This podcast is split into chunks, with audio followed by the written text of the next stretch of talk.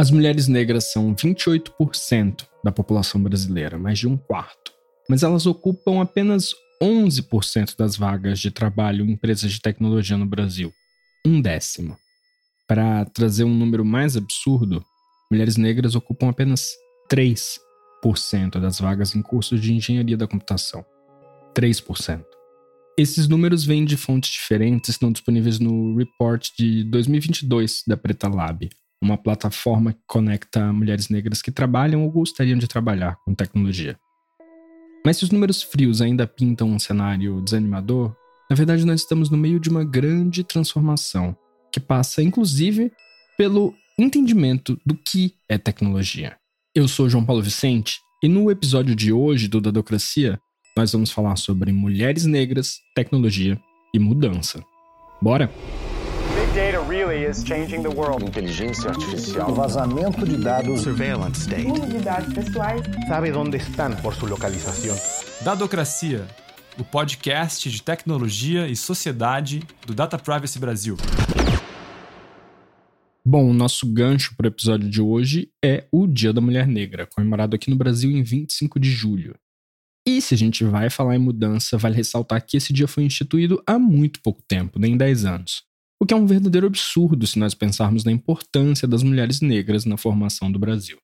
Por conta da data, a gente decidiu convidar duas mulheres negras para bater um papo sobre como elas entendem a participação no mercado de tecnologia e, mais importante ainda, para mim, sobre como elas entendem a tecnologia em si.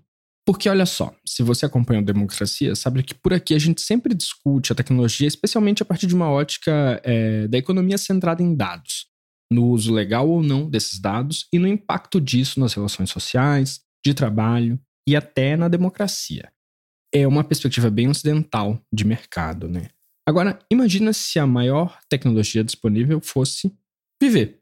Algo mais na linha de uma concepção política dessa ideia, um conjunto de técnicas, processos, métodos, meios e instrumentos de um ou mais ofícios ou domínios da atividade humana empregada para resolver problemas humanos. É essa reflexão que vamos fazer com as nossas convidadas de hoje. Primeiro a gente fala com a Sil Bahia, co-diretora executiva do OLAB e ganhadora do prêmio Destaques em Governança da Internet no Brasil, do Comitê Gestor da Internet, o CGI.br. Em seguida falamos com a Sharon Nunes, coordenadora de tecnologia do Blogueiras Negras. Fiquem aí que esse papo vale a pena. Para começar nossas conversas de hoje, eu falo com a Sil Bahia, co-diretora executiva do Olab. Sil, conta um pouco da sua história. Você é formada em jornalismo, certo? Como que você começou a trabalhar com tecnologia? Bom, eu sou filha, neta, bisneta de empregadas domésticas, sou carioca, sou a primeira pessoa da minha família a ir para uma universidade, e eu sei que essa história não é especial da Sil, é de muitas pessoas da minha idade, da minha geração. Eu trabalho desde muitos anos, há quase 15 anos, assim, em organizações da sociedade civil, de direitos humanos, e há uns 10, 11 anos, 12 talvez, eu tenho eu olhei para esse universo da tecnologia porque eu comecei a perceber o quanto que esse esse conhecimento é um conhecimento super poderoso. Eu me formei em jornalismo, eu fiz mestrado em cultura, Hoje eu pesquiso inteligência artificial, arte, sociedade, e acho que toda essa, essa trajetória que não é linear tem a ver com duas coisas, né? Talvez com mais coisas, mas assim, acho que as principais são a curiosidade e a indignação. Então, desde 2015 eu trabalho no OLAB, cheguei lá para trabalhar como fazer a comunicação da organização, meio relações públicas. Em 2017, a gente lançou o Preta Lab, que é esse projeto que é um projeto causa, como eu gosto de dizer, porque aí a gente também fica mais tem mais liberdade para fazer muitas coisas. Mas hoje a gente se organiza em três pilares, que é uma rede com mais de mil mulheres negras no Brasil e algumas fora do Brasil na área, nas diversas áreas de tecnologia. Essa rede, né, ela nasce por conta dessa indignação que eu comecei a perceber a, a, a ausência da presença de mulheres negras em muitos espaços. A gente tem um pilar de educação onde hoje a gente faz ciclos formativos. Agora a gente está fazendo um que está acontecendo em Salvador presencial, tipo, nosso primeiro ciclo presencial. E um terceiro pilar ligado à criação de conteúdo, né, sobre a participação e a contribuição das mulheres negras nesse universo, porque, em geral, isso também não é, um, não é uma narrativa que a gente encontra fácil. Então, eu trabalho hoje dentro do OLAB como diretora executiva. O Preta Lab é um projeto dentro do OLAB, né? um projeto do OLAB. E ali, dentro do OLAB, eu penso muito sobre como a gente cria e implementa estratégias né, para fazer valer as causas que a gente vem trabalhando, que todas elas estão, né, talvez abaixo, ao lado do guarda-chuva de pensar a democratização das tecnologias e a diversidade no cenário tecnológico. Então, hoje eu tenho trabalhado, esse é meu principal chapéu, mas eu faço muitas outras coisas, porque sou uma pessoa curiosa, como gosto de dizer, sou uma ativista dos sonhos também. Quando eu digo que esperança, otimismo não são estados de espíritos, de espírito, é porque realmente acredito que isso é que, que é ferramenta para a gente sobreviver nesse mundo que tem tantas coisas pesadas, mas também tem tantas outras maravilhosas. Então, acho que resumindo um pouco da minha trajetória, assim, é, é por aí, assim. Você acabou de falar como o Preta Lab surgiu em 2017, um pouco para trabalhar pela inserção de mulheres negras no mercado da, de tecnologia. O que, que mudou de 2017 para cá quando a gente pensa nisso? Eu acho que o que mudou é, é o fato dessa questão ser mais discutida e de da gente ver alguns movimentos, né? Talvez, obviamente, ainda que não dão conta, mas que eu acho que é, que é importante pontuar, a gente vê alguns movimentos de setores, tanto da tecnologia quanto outros, de olharem para essa ausência de mulheres negras em alguns desses espaços, assim. E aí, pensando na tecnologia, a gente vê uma mudança em relação a vagas, processos seletivos intencionais que têm, né, tem a intencionalidade de contratar mulheres negras. Se a gente for contar, assim, pelo menos dentro da minha bolha, eu percebo que muitas mulheres negras que estão né, dentro do meu círculo, meu círculo ali de amigos ou de parceiras de trabalho foram ocupando outros espaços, espaços né, de poder, etc. É claro que tudo isso vem com aquela velha ressalva de que ainda é pouco, mas eu consigo perceber algumas mudanças e eu acho que tudo começa por essa luz que a gente joga em cima dessa questão, né, da questão da interseccionalidade mesmo no campo das tecnologias. Para além da questão da inclusão, justiça social e diversidade, eu queria saber sua opinião sobre qual seria o impacto de uma maior participação de mulheres negras na gestão e desenvolvimento de ferramentas tecnológicas, das mais variadas. Para você, a gente poderia ter um ecossistema tecnológico e social mais saudável, talvez? Antes de refletir sobre a sua pergunta, eu queria só falar uma coisa que não é só sobre ter mulheres negras dentro desses espaços, né? Porque aí isso daí é a gente dá um check nisso facilmente, digamos assim. E aí eu tô falando isso porque não é só sobre apertar um botão, sabe? Porque apertar o botão, ok, já é importante, mas não é não é tudo. Né? Eu acho que tem uma parcela aí que é muito importante de pensamento, que é, cara, como a gente considera as subjetividades dessas pessoas também, né? E a, e a vivência delas, a visão de mundo, a experiência. Então, isso é muito além do que apertar um botão, né? Que isso, embora seja também importante apertar os botões. E eu acho que tem uma. As mulheres negras, em geral, têm uma visão um pouco mais ampla né, sobre Brasil, sobre mundo, sobre, enfim, sobre inclusão, eu não posso dizer para você aqui que todas as mulheres negras pensam de um jeito ou de outro. Eu, a gente também é um grupo muito diverso, né? Mas dentro da experiência que eu tenho enquanto mulher negra, das minhas parceiras e, de, e dentro dessas redes também de mulheres negras que eu estou inserida, eu consigo perceber uma mudança quando penso assim no desenvolvimento de tecnologia que tem a ver com pensar soluções que venham de outros lugares né? Que tem a ver com essa ideia de como que a gente resolve problemas antigos, né? Trazendo outros tipos de solução. E não que eu acho que as mulheres negras devem, devam só pensar em resolução de problema. Estou pensando aqui dentro do campo da tecnologia, né? Então eu acredito que sim, tem um olhar um pouco mais amplo. E tem uma outra coisa que eu acho que, para os problemas que a gente tem hoje na tecnologia, as soluções não virão de onde a gente sempre está acostumado a esperar que elas venham.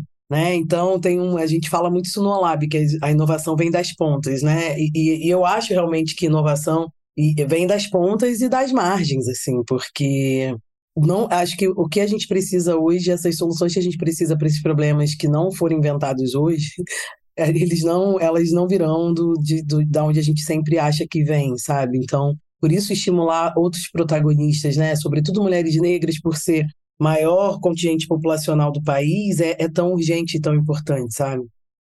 E qual o caminho para a gente fazer com que esse potencial, esses saberes acumulados de mulheres negras, sejam utilizados para criar um mundo diferente? Pensando aqui, de novo, a partir de uma perspectiva tecnológica. Trazendo essas mulheres para os espaços de decisão. Isso é, é, é, é muito importante, porque. E é por isso que eu falo, não é só ter mulheres negras dentro da sua empresa, da sua organização, entendeu? Quem toma as decisões, quem dá as canetadas, Existe, claro, eh, conhecimentos ancestrais acumulados, conhecimentos recentes acumulados.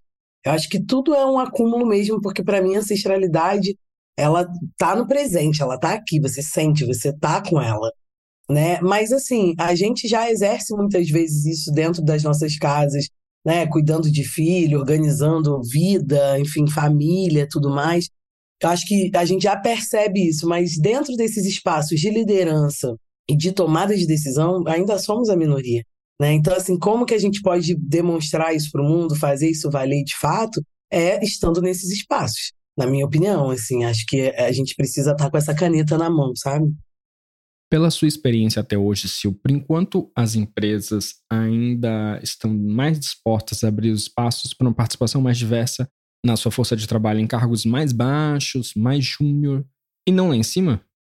Existem alguns estudos que mostram, né? Quanto mais, quanto maior o cargo, mais branco e mais masculino é o cargo. Né? E isso é uma questão. Eu acho que quando a gente pensa diversidade e inclusão, é, um, uma, é, um, é uma ação, né? é uma mudança de cultura pensar e agir sobre essas questões. E isso tem que sempre vir da, de, de cima para baixo. Porque, assim, se a liderança não está comprometida em desenvolver né, é, isso, essa cultura dentro da empresa, se a liderança não pode investir uma hora do seu tempo para um treinamento, duas horas, seis meses, como é que alguém que está lá na ponta vai investir também? Enfim, acho que primeiro parte um pouco disso, de entender o quanto que esses processos, principalmente quando a gente pensa o mundo corporativo, é pensar como se, se, se esse mundo ele é parte do problema, como ele pode também ser parte da solução. E aí não é só sobre, mais uma vez, colocar pessoas negras, mulheres, mulheres negras dentro desses espaços. É como a gente mantém essas pessoas dentro desse espaço num processo de desenvolvimento contínuo. E eu digo isso também dentro dessa experiência de estar navegando, dialogando há alguns anos com esse mundo corporativo que também se pretende mais diverso e etc. Só que diversidade não está na prateleira, né? você não compra a diversidade, você investe em diversidade, você investe em, em inclusão. Eu acho que os resultados disso a gente vai conseguir mensurar melhor se a gente não parar de investir e se a gente olhar isso daqui a alguns anos. Né? E porque isso é. Quando você investe no desenvolvimento de pessoas que vêm né, dessa maioria silenciada, para usar uma frase da, da Lélia Gonzalez, você não está mudando só a vida daquela mulher, você está mudando a vida dos filhos, da família. É um impacto que é, que é muito mais amplo, né? E, é, e que vai também atingir muito, para mim, uma coisa que é muito subjetiva, que é essa questão da referência, né?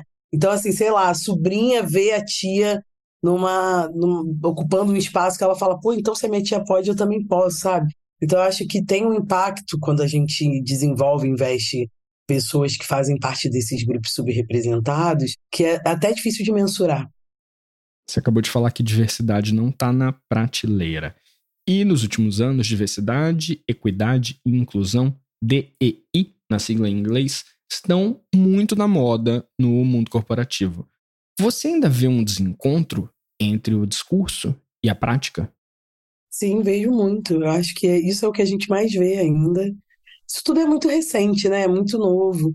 Acho que as pessoas têm, ainda precisam é, entender um pouco que diversidade não é um setor da empresa só, né? Isso é, é, é uma política da empresa. Né? Então, isso tem que estar tá transversal a todas as ações, a todos os setores. Né? Isso geralmente fica muito atrelado à questão de marketing.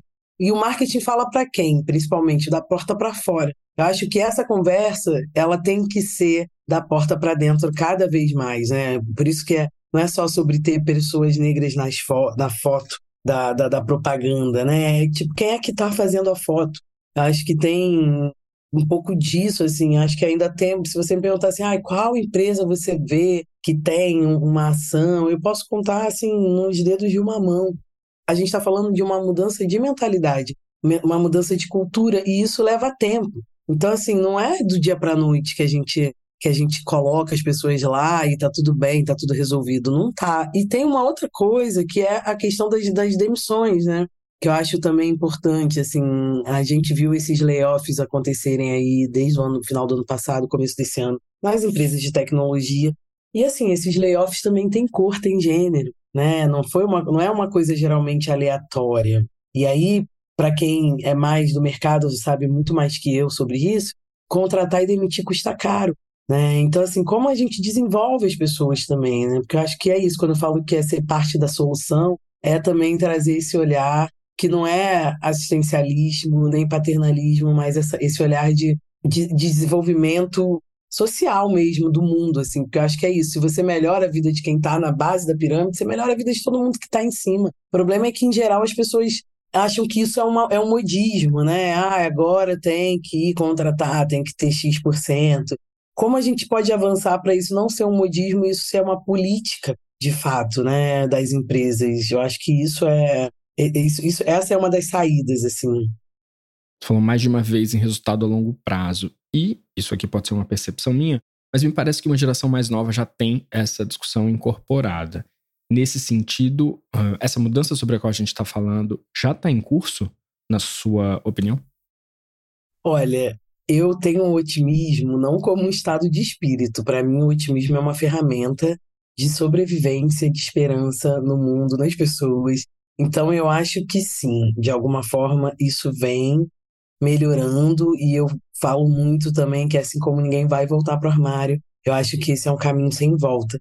Né, olhar para assim, e eu acho que isso a gente percebe nas gerações que vêm depois da gente, né? Uma galera que tem muito mais não sei se é muito consciência a palavra ideal, mas muito mais consciência de si, né, de, de, da, da, dos marcadores sociais que tem. Eu não posso dizer que isso tá para todo mundo, né? Eu acho que existe, tem muitas bolhas. As bolhas também fazem com que a gente pense que, ah, não, avançamos nisso. Eu acho, eu, é isso. Eu, eu prefiro acreditar que estamos avançando, né? E que e, é, quando eu falo que essa é uma mudança de cultura, a gente também pode contaminar, no bom sentido, as pessoas com esse tipo de pensamento. Né? Então, eu acredito que tem uma geração vindo aí, que já chegou, na verdade, mas que ainda é criança, que é jovem, que não vai dar um passo atrás em relação a muitas coisas, assim, sabe?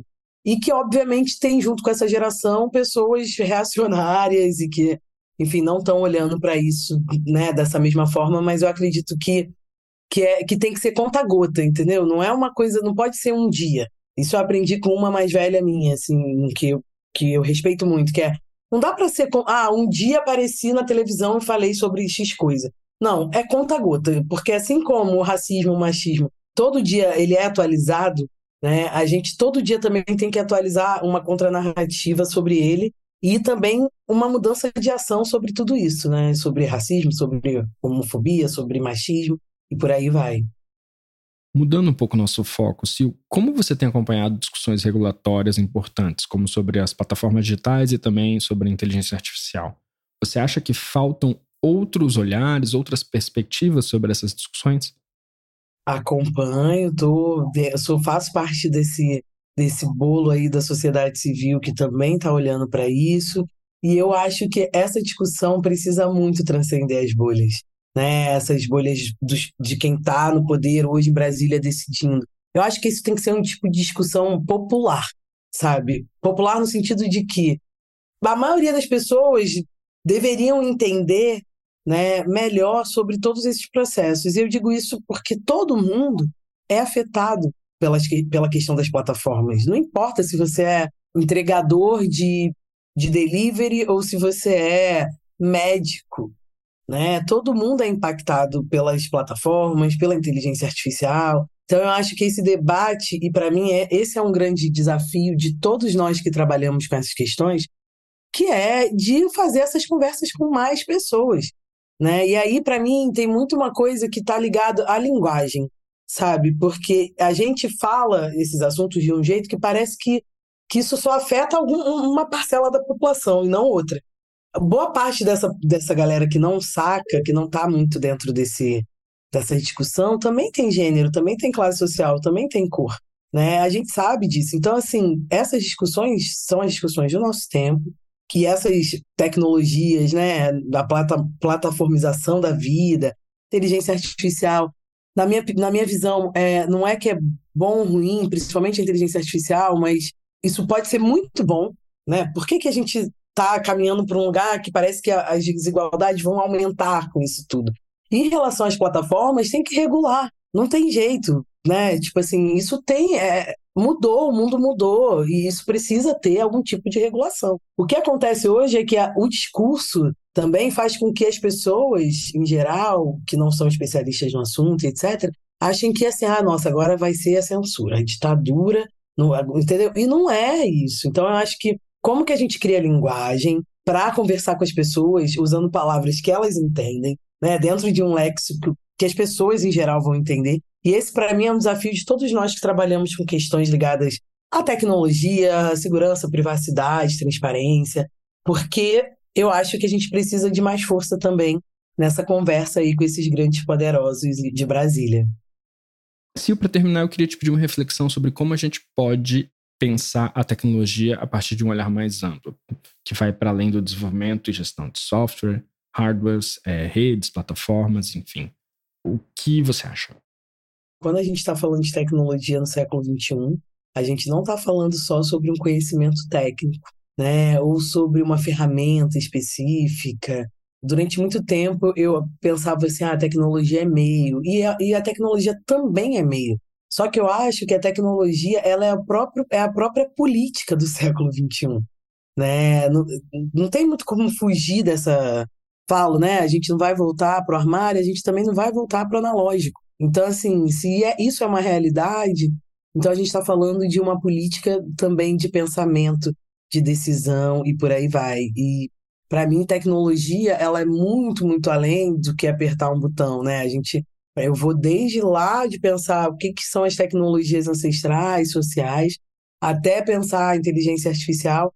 Mas eu acho que para mim tecnologia também é uma forma de pensamento, sabe? É, é a política também desse século. Então, a minha visão sobre isso é muito mais ampla do que simplesmente um conhecimento técnico sobre algo, sabe?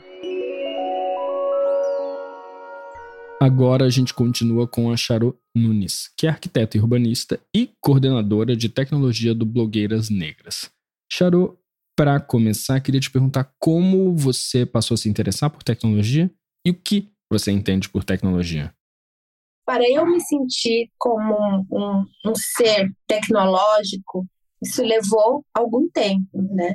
Então, muitas vezes as pessoas passaram a referenciar a mim como uma mulher, né, de, nossa, de tecnologia, mas eu não conseguia abraçar essa relação, dizer essa relação é para mim, né? Ou, ou eu também sou isso. Não foi exatamente fácil, mas, né, aquilo que a gente estava falando um pouco antes de começar a gravar, né, com a relação, aprendendo em coletividade com outras mulheres negras. Eu fui entendendo que a tecnologia para a gente é algo que está presente com a gente desde que a gente nasce. Né? Então, a primeira coisa, minha mãe me conta que usava uma colher para me dar comida quando eu era criança, né?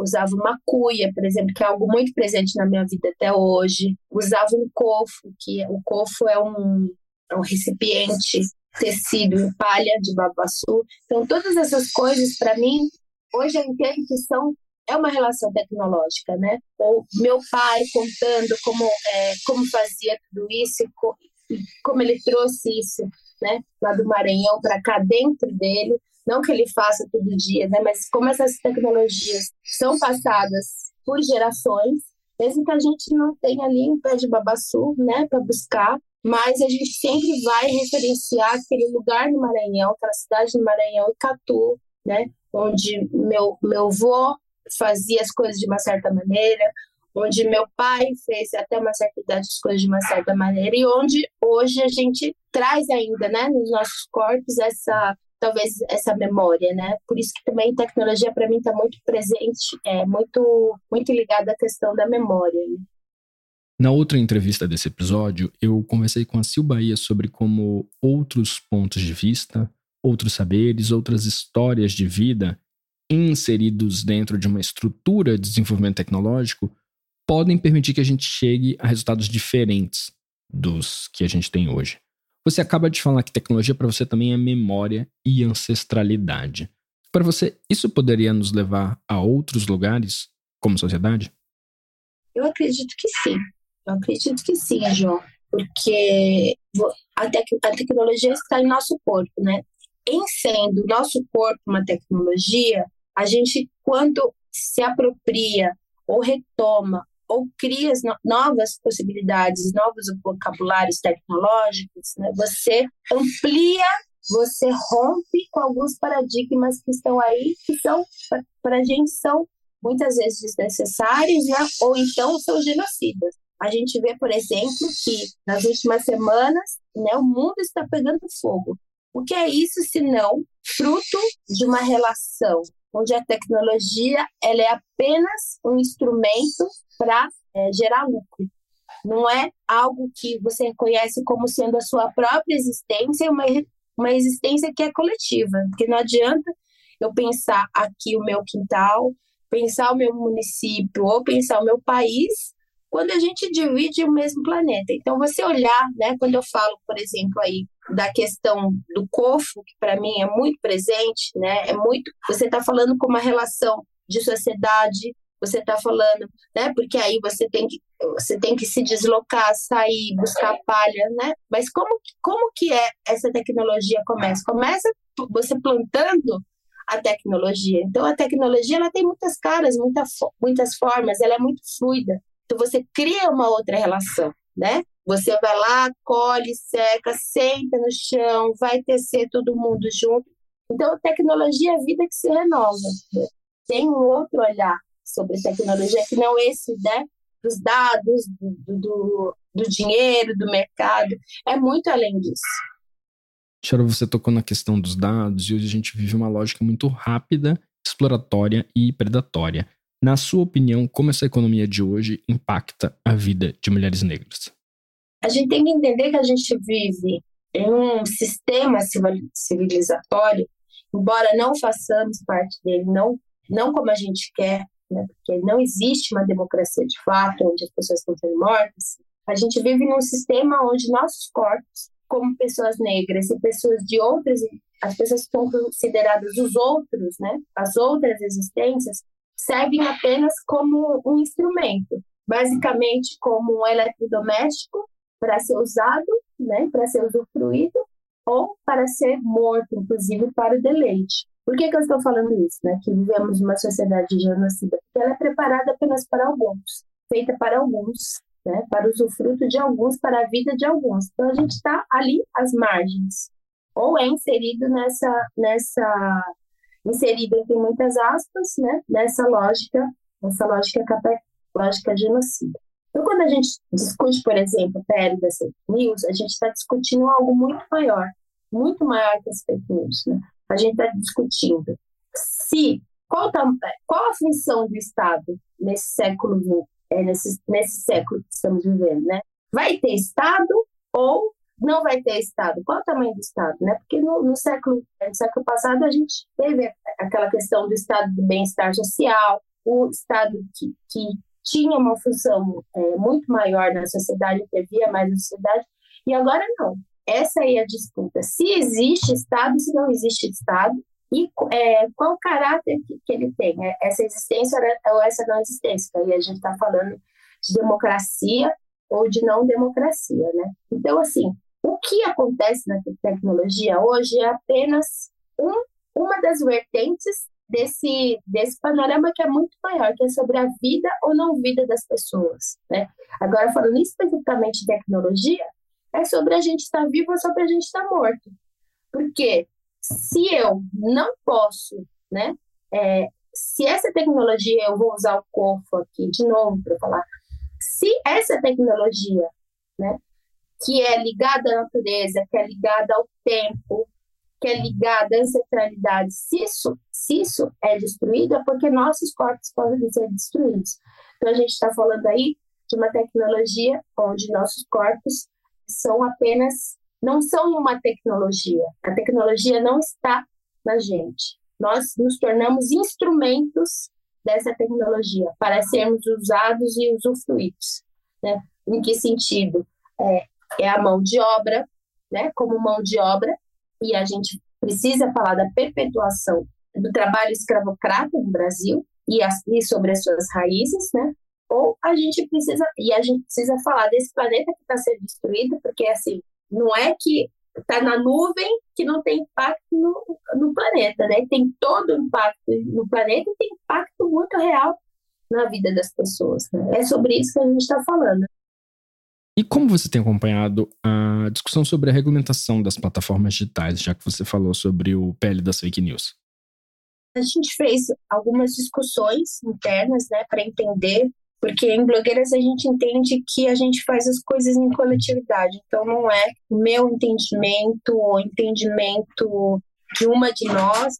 E a gente entende que é um processo que precisa ser feito, porque a gente está falando, para a gente é, é, muito maior, é aquilo que eu, eu trouxe aqui antes, é muito maior do que o que parece, a gente está falando sobre a própria essência do que vai ser a, a, a, civilidade, a, a chamada civilidade daqui para frente, né? O que vai ser a nossa vida? Quando a gente está falando da pele das fake news, a gente está falando no caráter que a sociedade vai ter daqui para frente. Pode ser é, é estamos falando de um caráter predatório, estamos de, falando de um caráter genocida, estamos de falando de um caráter racista, transfóbico, machista e por aí vai, capacitista, inclusive, né? Do que, que estamos falando?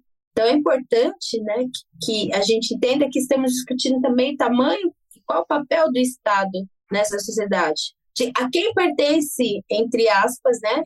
Os nossos corpos pertencem a, a nós mesmos, e aí a gente pode deliberar se eu quero ou não tal processo, se eu tenho direito à privacidade de dados, né? Se eu tenho direito ao anonimato ou se meu corpo pode ser usado para gerar lucro por grandes empresas sem que eu sequer seja informado sobre isso. Né? Porque quando a gente está falando de dessas grandes corporações, a gente está falando de os nossos corpos serem usados para gerar lucro para essas empresas, seja gerando dados, seja gerando é, nosso tempo de vida, isso pertence a mim ou pertence a essas grandes empresas? Então, para a gente, quando a gente discute é, um projeto de lei dessa natureza, a gente enxerga é, dessa, dessa maneira, né? de uma maneira que muitas vezes pode parecer que estamos elocubrando aqui, mas na verdade a gente busca ir ao profundo da questão.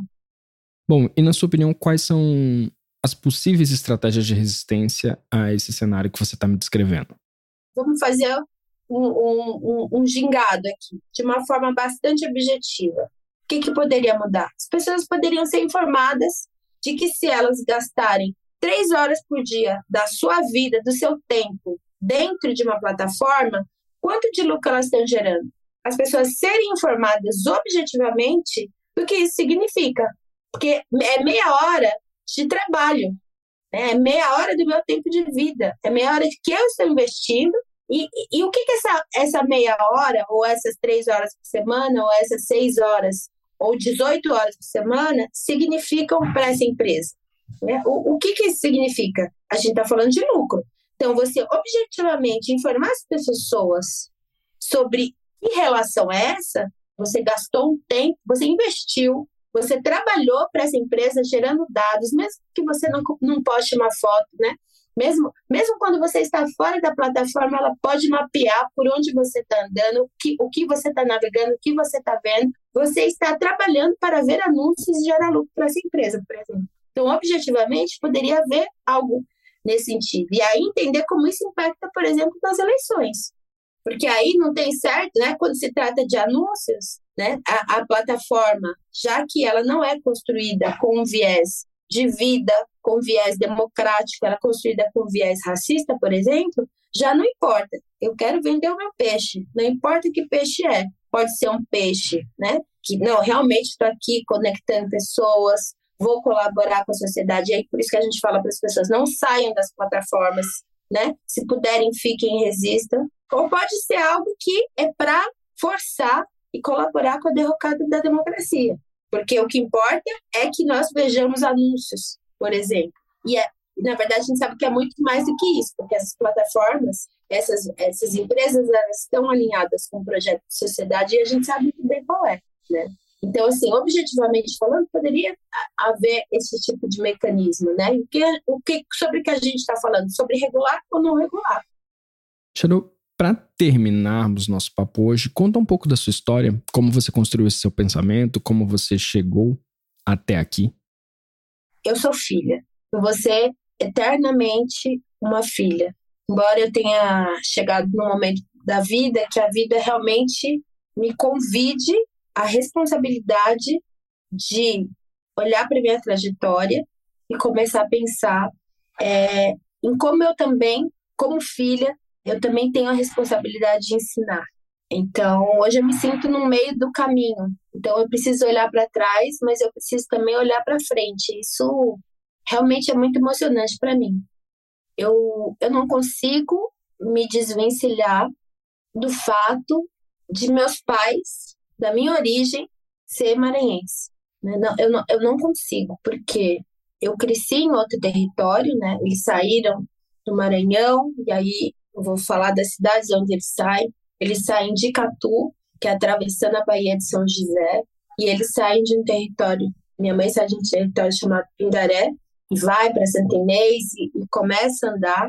E é toda uma população saindo, porque é uma migração que vem lá de cima e vem descendo para baixo, né? Eu, eu sei que muita gente foi parando, por exemplo, no Rio de Janeiro, a minha família veio para São Paulo. Então, embora eu não esteja lá, eu não consigo me olhar para a tecnologia sem falar desse espaço, sem falar desse território. Embora eu não esteja lá, embora eu não tenha as mesmas vivências que as pessoas têm lá, mas eu tenho um Maranhão que anda dentro de mim que vive dentro de mim através daquilo que eu aprendi com os meus pais, comendo, cantando, ouvindo todas as histórias que eu ouvi de gerações de mulheres, porque quando eu falo de memória é algo muito presente na minha vida, né? Eu, eu conheço a minha história, eu conheço a minha genealogia, eu sei da onde da onde a minha família vem, né? Eu sei quem é a avó da minha mãe, né? Eu sei quem, eu sei o nome e sobrenome dessas mulheres. Eu sei quem era a bisavó da minha mãe. Eu sei quem era a trisavó da minha mãe. Então, essa tecnologia de você poder nomear as pessoas, seus antepassados pelo nome, isso é olhar para trás, né? E aí eu gostaria de referenciar em nome de toda essa esse esparramar de pessoas. Eu queria reverenciar aqui o meu pai e a minha mãe. Sem eles, eu não, eu não, eu não seria essa pessoa que eu sou hoje. Você está vendo essa estante atrás de mim, cheia de livros? Isso aqui, eu convivo com isso desde que eu sou pequenininha. Meu pai saiu do Maranhão sem um tostão no bolso, mas quando eu tinha quatro anos, eu tenho uma foto minha com quatro anos, uma estante dessa atrás de mim, né? Então, e meu pai é escritor, ele não é publicado, mas ele é escritor. Então, sem meu pai, eu não escreveria. Sem minha mãe, eu não teria, eu não teria feito a faculdade de arquitetura, porque minha mãe que desenhava para mim. então, eu preciso referenciar os meus pais, né, minha família. Preciso referenciar também a minha família de santo, porque eu sou do tambor de mina. E é o tambor de mina, não sei se vocês conhecem, é uma água maranhense. É uma água que vem, né, referencia ao Dalmé, o antigo Dalmé, e aí vocês assistiram a Mulher Rei, né? É daquele lugar que vem a nossa ancestralidade. Nós cultivamos esse sagrado e ali através do Maranhão, né? Com Nã Godime, que é a primeira casa que é plantada no Maranhão. A gente vem dessa rama. Então agradeço a essa mulher e a todas as mulheres ao longo do tempo que que tornaram esses territórios vivos, né? Então, agradeço a minha mãe de santo, que cria uma atmosfera para onde eu, que sou filha de maranhenses, ela criou uma casa que vai perdurar e que vai olhar para frente E é, com, é, é como se eu estivesse no Maranhão, embora não esteja lá. Então, efetivamente estou. Eu vou, é, através disso, eu vou brincar um boi, que é todo mundo se juntar e fazer uma. E o que é isso, se não tecnologia, gente? Se juntar todo mundo para fazer uma festa, um antes, durante, depois, sabe? E por aí vai. Então, eu tenho que reverenciar essas mulheres, essas pessoas que vieram antes, mas eu tenho que reverenciar quem vai segurar o rojão daqui para frente, né? Eu estou preocupada se vai ter água para a galera beber. Eu estou preocupada se vai ter mato para a gente fazer banho de folha, para a gente se banhar, né? Então, assim, por isso que eu digo, eu referencio todas que vieram antes e todas que um dia, espero, possam se lembrar que um dia eu estive aqui. Essa foi a coordenadora de tecnologia do Blogueiras Negras, Charo Nunes. E antes, vocês ouviram a Sil Bahia, co-diretora executiva do OLAB. Hoje, ficamos por aqui. Se vocês quiserem nos escrever, é só mandar um e-mail para dadocracia.dataprivacy.com.br. O roteiro desse episódio é da O'Hara Moreira e meu. A produção é de Vitor com a O'Hara e também com Pedro Henrique Santos. A edição é da Vega Filmes e a trilha original é do Paulo Pinheiro e Diogo Saraiva. Obrigado por nos ouvirem e até a próxima. Tchau, tchau.